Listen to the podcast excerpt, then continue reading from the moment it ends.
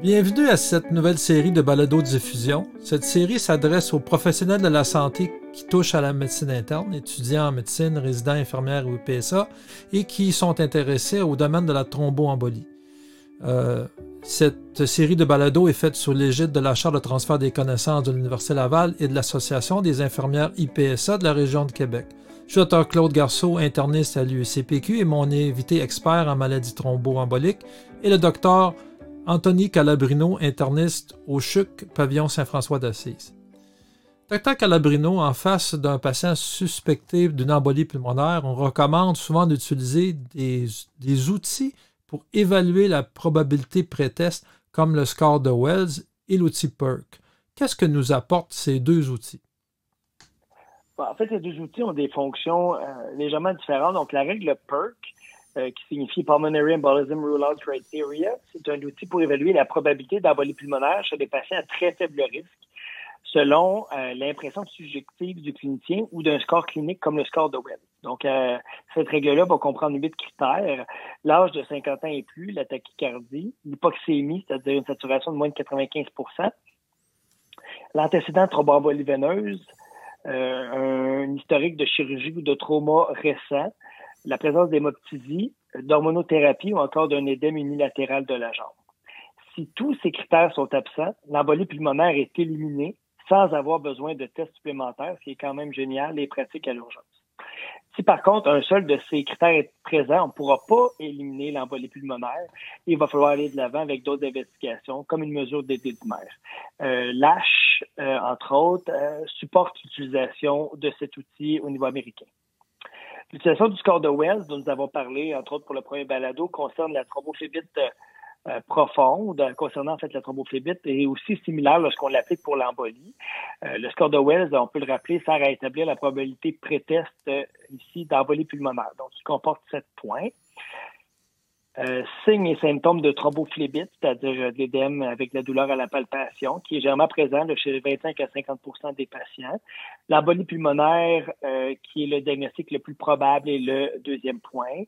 La présence de tachycardie, l'immobilisation et la, euh, présence d'une chirurgie dans les quatre semaines précédentes, un antécédent de thromboembolie veineuse, la présence d'hémoptysie et la présence d'un cancer actif, soit en traitement, soit traité dans les six derniers mois ou encore métastatique. Tous ces items valent de 1 à 3 euh, points chacun. Euh, le score original a été développé en 1998 et comportait trois niveaux de euh, probabilité pré-test, soit faible pour un, 0 ou 1 point, modéré pour 2 à 6 points et 7 points et plus, conférait un risque élevé. En 2000, le score a été modifié pour une nomenclature binaire, soit une embolie pulmonaire peu probable ou encore probable. Donc 0 à 4 points, peu probable qu'on ferait un risque d'environ 7,8% euh, Et quand on avait euh, un score élevé, ben, en fait, c'était euh, généralement associé à 40,7% d'embolie pulmonaire. Donc, le score de Wells nous permet en fait d'orienter notre stratégie d'investigation en tenant compte de la probabilité pré-imagerie qu'il va nous donner. Pouvez-vous nous parler maintenant du dédimère dans le cadre d'une embolie suspectée pulmonaire? Oui, en fait, voilà, on peut euh, faire le lien en fait avec le score de Wells. Il y a aussi d'autres scores de prédiction clinique, comme le score de Genève, qu'on a tendance à moins utiliser ici. Donc, l'ASH, euh, euh, qui est l'organisme américain, recommande l'utilisation des dédimères lorsque la probabilité pré-test est faible ou intermédiaire. Avoir reconnaître aussi l'utilité des dédimères ajustés pour l'âge, comme on a déjà évoqué dans un précédent balado, pour potentiellement diminuer le recours à l'imagerie. Il y a également des stratégies de Years et de euh, PEGED qui vont utiliser soit des éléments cliniques ou encore euh, la probabilité euh, clinique euh, pré-test en corrélation avec un niveau de dédimère pour diminuer le recours aux imageries. Dans les plus récentes lignes directrices de l'âge publiées en 2018, ces deux outils n'ont pas été commentés compte tenu qu'ils n'avaient pas vraiment été publiés, mais c'est clairement des outils dont on va attendre parler au cours euh, des prochaines années qui devraient faire partie d'éventuelles lignes directrices. Si le seuil de dédimère est franchi et qu'on doit procéder à une imagerie diagnostique, bien, il n'y a pas toujours urgence d'anticoaguler le patient. Donc, on a généralement 24 heures pour obtenir l'examen diagnostique si la probabilité est faible. Et bon, selon les lignes directrices, si la probabilité est intermédiaire à élevée, on pourrait envisager d'anticoaguler d'emblée empiriquement le patient. en attendant en fait les résultats des imageries. Donc, euh, euh, c'est un peu ce qui complète l'utilisation des dédimères dans le cadre de, de l'embolie. Donc, c'est encore très d'actualité en 2021. moi, une des choses qui a changé beaucoup dans ma pratique, c'est peut-être le triage des patients qu'on ne faisait pas naturellement à l'urgence en fonction de l'instabilité hémodynamique. En quoi l'instabilité hémodynamique va-t-elle influencer la prise en charge à l'urgence de notre patient avec une suspicion d'embolie pulmonaire? Oui, en fait, ben, c'est vraiment euh, majeur. Donc, en fait, on estime qu'environ 4 des embolies pulmonaires sont fatales. Donc, euh, l'instabilité hémodynamique, c'est un marqueur franc de mortalité. Même dans ce euh, vocable-là, l'instabilité hémodynamique, il y a un, grande variation du taux de mortalité qui varie environ de 15 à 70% Donc, l'instabilité va résulter en fait d'une dysfonction ventriculaire droite sévère à la suite de l'augmentation subite des pressions des artères pulmonaires.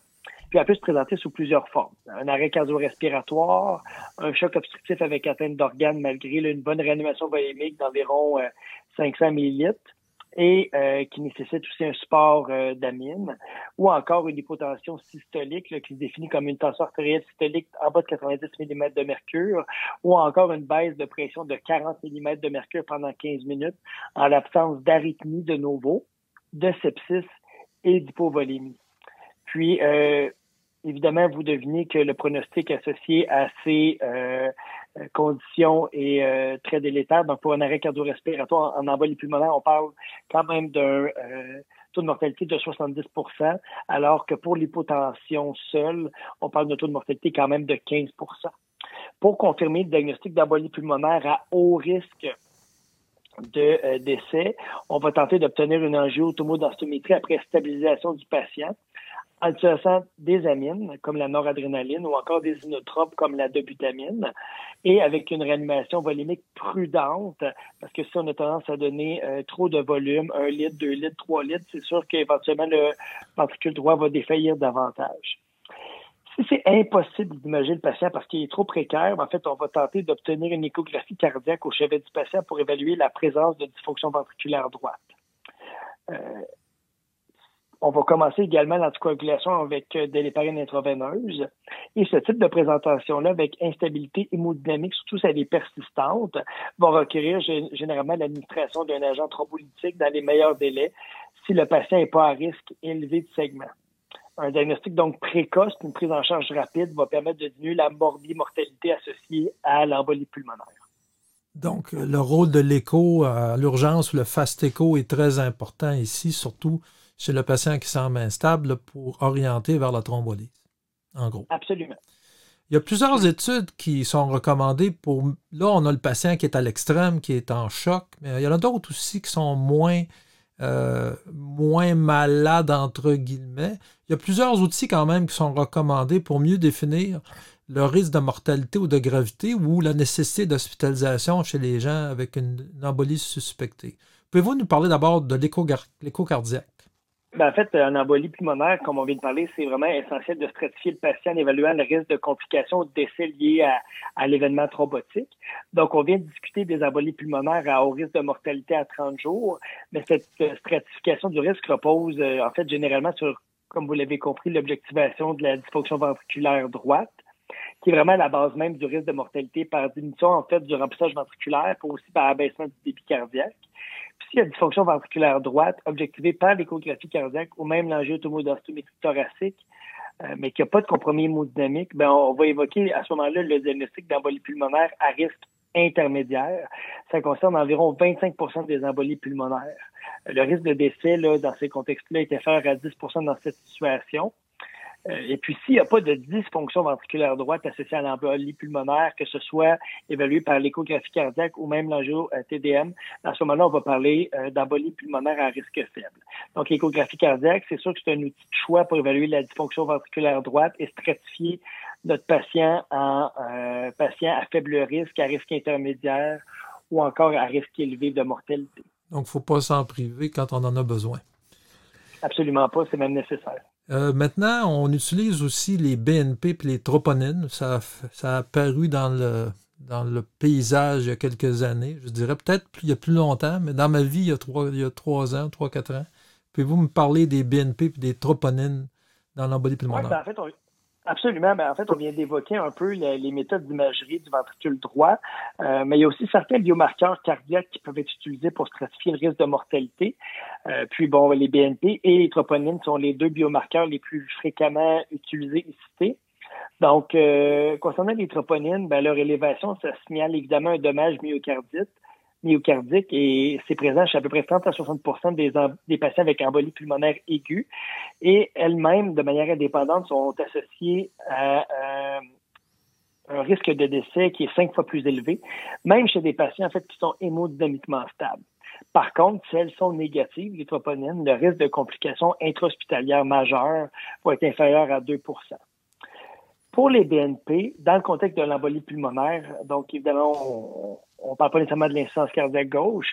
En fait, les BNP vont être associés à la présence d'une dysfonction ventriculaire droite. Ils sont rapportés quand même euh, élevés jusque dans 50 des cas d'embolie pulmonaire aiguë, puis ils vont être indépendamment associés à un risque accru euh, de complications majeures et de mortalité. Lorsque les troponines ou les BNP sont élevés dans un contexte d'embolie pulmonaire puis que ça s'accompagne d'une dysfonction ventriculaire droite objectivée par imagerie, on va dire que le patient a une embolie pulmonaire à risque intermédiaire élevé. Sinon, on va parler en fait d'une embolie pulmonaire à risque intermédiaire faible. Donc, c'est vraiment l'utiliser, encore une fois, c'est pour stratifier le risque de complication de notre patient et euh, ça pourrait nous amener, par, par exemple, à vouloir hospitaliser le patient plutôt que de le libérer. Justement, on va vous parler tout de suite. Est-ce qu'il y a des patients qu'on peut se permettre de renvoyer à la maison après un diagnostic d'embolie pulmonaire? Ce sont lesquels? On pourrait probablement envisager un départ précoce ça réunit euh, trois conditions principales. La première condition, c'est qu'il s'agit d'une embolie euh, pulmonaire à faible risque de complications. Euh, s'il n'y a pas de comorbidité majeure ou de comorbidités qui sont en train de décompenser secondaire à l'embolie pulmonaire, par exemple une MPOC, une insuffisance cardiaque ou encore un patient aussi qui est porteur d'une néoplasie. Puis la troisième condition, c'est si on est en mesure d'instaurer de manière efficace et sécuritaire le traitement anticoagulant, puis de planifier un suivi adéquat. Il faut aussi que le patient soit autonome puis bénéficie d'un réseau de support suffisant. Donc, si on a ces trois conditions-là, l'embolie pulmonaire à faible risque, l'absence de comorbidité majeure, puis être en mesure d'instaurer de manière efficace le traitement et le suivi pour un patient qui est bien entouré, ben, à ce moment-là, on pourrait probablement se permettre de libérer le patient. Il y a deux scores pronostiques qui ont été validés pour déterminer les patients qui pouvaient être libérés précocement à leur domicile. Il y a le score PECI et le score PECI simplifié. Il y a le score aussi STIA. Donc, ces deux scores sont fiables et sécuritaires pour reconnaître des patients à faible risque et sans comorbidité majeure, ce qui euh, permet de l'utiliser euh, aisément. Donc, euh, un STIA ou un PECI simplifié avec un score de 1 ou plus, donc un item, euh, vont militer en défaveur d'un congé précoce et vont favoriser l'admission euh, du patient pendant au moins 48 heures. Euh, ce qu'il faut mentionner, c'est que malgré l'excellente performance de ces scores, le score PCI simplifié dans l'étude avait un taux de mortalité de 0,6% à trois mois. les lignes directrices de la Société européenne de cardiologie recommandent tout de même d'avoir une évaluation du ventricule droit pour aussi exclure un thrombus au niveau du cœur droit et évaluer la fonction cardiaque dans les meilleurs délais suivant le congé, soit 24 à 48 heures. Euh, ça ne nous empêche pas de pouvoir libérer le patient, mais idéalement, il faudrait tout de même imager euh, le ventricule droit compte tenu que ça peut apporter euh, un plus grand niveau de surveillance euh, parce que c'est sûr que, bon, euh, avec euh, une dysfonction ventriculaire droite, le pronostic est quand même moins favorable. Encore là, on n'a pas de bonnes données pour favoriser l'évaluation de la dysfonction ventriculaire droite chez des gens avec un score PSI ou STA rassurant, mais c'est une précaution que les lignes directrices européennes préfèrent prendre. Donc, comme expert et moi-même comme agent pratique qui ne va pas être voir de poursuite, je pense bien que l'échographie fait partie de notre évaluation avant de libérer le patient. Ou en tout cas que ça soit fait très précocement. Puis peut-être même les troponines aussi. Hein. Absolument. C'est sûr que normalement, à l'urgence, qu'on a assez facilement, c'est les troponines. Et euh, dans ma pratique, les patients ont énormément d'angio, d'homodensitométrie, ce qui nous permet quand même d'évaluer euh, la dysfonction euh, ventriculaire si on voit à l'enjeu TDM, puis normalement le radiologiste va commenter cette anomalie-là, si on constate un ventricule droit plus gros que le ventricule gauche ou même de la même taille, on pourrait, ça pourrait laisser certainement suspecter qu'il y a de l'hypertension pulmonaire, peut-être de la dysfonction ventriculaire, et c'est euh, une, caractéristique qui euh, m'amènerait à être prudent et à garder le patient hospitalisé. Est-ce qu'il y a encore de la place maintenant pour aller vers les cas extrêmes pour la thrombolyse ou la thrombectomie en 2020 en embolie pulmonaire? On a déjà évoqué un peu l'utilité de la thrombolyse plutôt dans les embolies pulmonaires à haut risque. En fait, la thrombolyse, ça accélère la lise du caillot puis ça améliore rapidement l'obstruction vasculaire pulmonaire.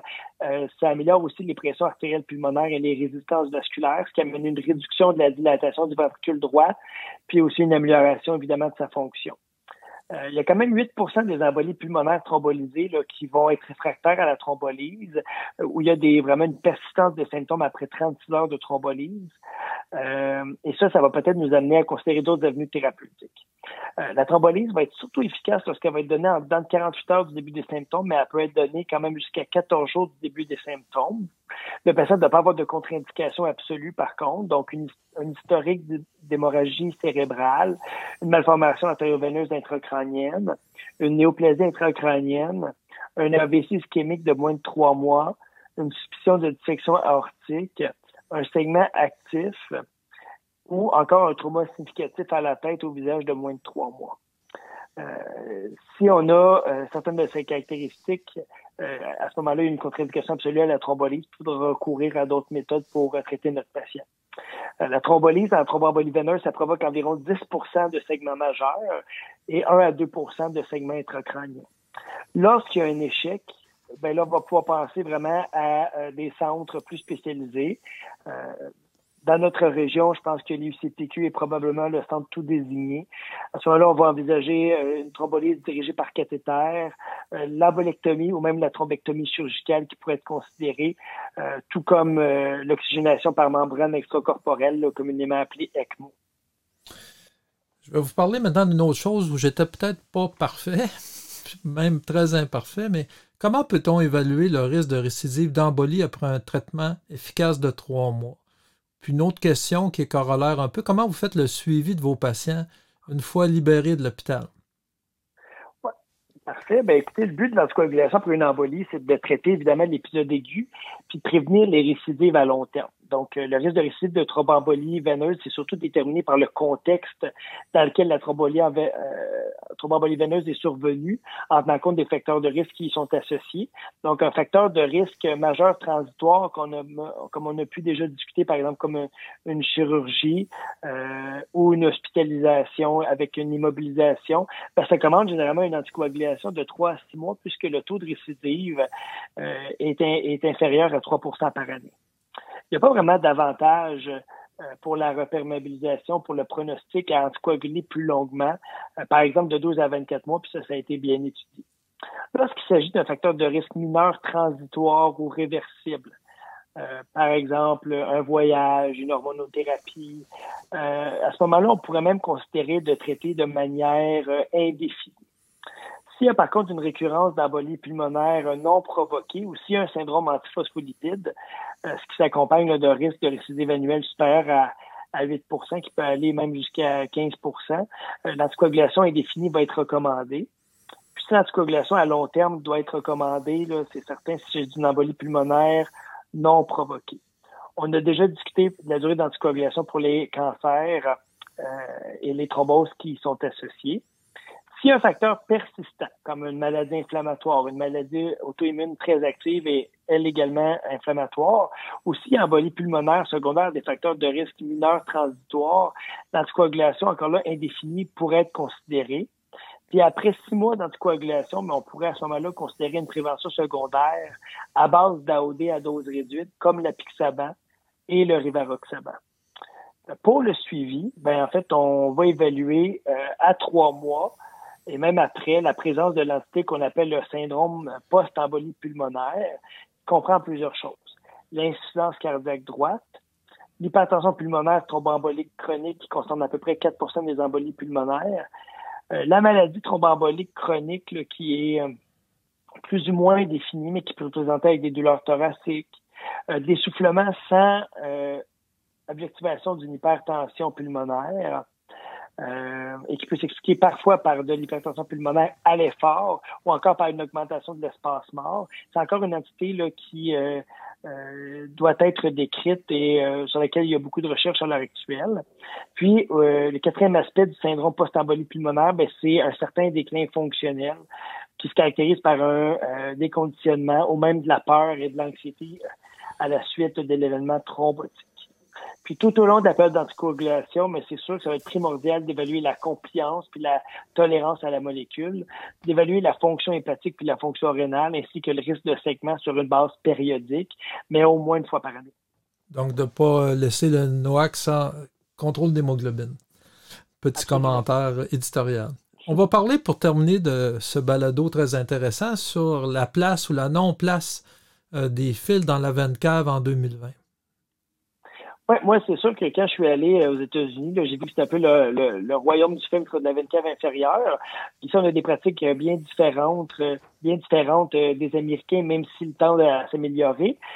Donc, ce qu'il faut parler là, au niveau des fils, c'est que leur but, en fait, c'est de prévenir l'embolie pulmonaire en interceptant au niveau de la veine cave, qui est placée généralement sous les veines rénales, l'embole qui part des membres inférieurs. Donc, euh, la pose du filtre est associée à une baisse généralement de 50% des embolies pulmonaires, mais une hausse d'environ 70% de l'incidence des thrombophlébite. Puis, il n'y a pas vraiment de bénéfice démontré au niveau de la mortalité. Il n'y a aucun bénéfice démontré chez les patients aussi qui pourraient être pleinement anticoagulés. On va donc réserver leur utilisation lorsqu'il y a contre-indication à l'anticoagulation, par exemple un segment actif ou une chirurgie récente, chez un patient avec embolie pulmonaire ou thrombophlébite proximale assez aiguë. Euh, ça, c'est un peu flou, mais généralement, on va évoquer une thrombo, euh, un événement thromboembolique euh, d'un mois et moins. Euh, il n'y a aucune indication de thromboprophylaxie avec les fils de veine cave inférieure, que ce soit dans un contexte de polytrauma ou de blessés médulaires qui sont euh, évidemment plus immobilisés. Il n'y a aucune aussi indication démontrée d'installation de filtre de la veine cave inférieure dans un contexte d'embolie pulmonaire et de patients avec une faible réserve cardiopulmonaire. Euh, ça aussi, ça a été étudié. Puis évidemment, ça plaît l'esprit de dire que si on essaie de prévenir les embolies sur un patient qui a peu de réserve au niveau cardiaque, au niveau pulmonaire, ben, on va améliorer sa survie. Mais en fait, ça a démontré qu'il n'y avait aucun avantage clinique. Puis on va aussi s'abstenir de poser un filtre dans un contexte de récidive de thromboembolie veineuse malgré une anticoagulation adéquate. Euh, lorsqu'on a parlé euh, de ce type de situation clinique, vous prendrez note que je n'ai jamais évoqué l'utilisation euh, du fait de la veine cave au cours du balado précédent. Euh, l'autre chose, c'est que le retrait du filtre devrait être fait dès qu'il n'est plus nécessaire. C'est vraiment une problématique qui était très courante, entre autres aux États-Unis, de placer un filtre, de, l'oublier. Donc, les filtres qui sont placés aujourd'hui sont des filtres rétractables et non pas des filtres permanents comme autrefois. Donc, euh, faut pas oublier que les filtres, ça peut compliquer, ça peut thromboser, ça peut migrer, ça va emboliser, ça peut se fracturer, ça peut perforer des structures. Euh, on a déjà vu des filtres dans des intestins. Euh, ça peut également s'infecter. Puis ils peuvent aussi s'endothélialiser euh, en quelques semaines et ne plus en mesure d'être retirés. Donc, euh, Santé Canada recommande de les retirer dans le mois qui suit la mise en place du filtre. Et il ne faut pas oublier aussi qu'un filtre de la veine cave inférieure n'est pas une indication d'anticoagulation en soi. J'aimerais remercier le docteur Calabrino pour sa, son extrême générosité avec, et pour son impact sur votre pratique. On avait choisi ensemble les questions qui étaient souvent pas suffisamment traitées en thromboembolie de façon extensive. Alors, je vous remercie beaucoup pour votre écoute et j'espère qu'on aura l'occasion de revenir avec le docteur Calabrino plus tard cette année sur des points plus pointus. Euh, je suis Dr Claude Garceau. Cette série de balados diffusion en thromboembolie vous êtes offert par la Charte de transfert des connaissances de l'Université Laval. Je suis Claude Garceau de l'UCPQ. En cours d'année, d'autres balados vous seront offerts. Je vous remercie de votre écoute et à bientôt.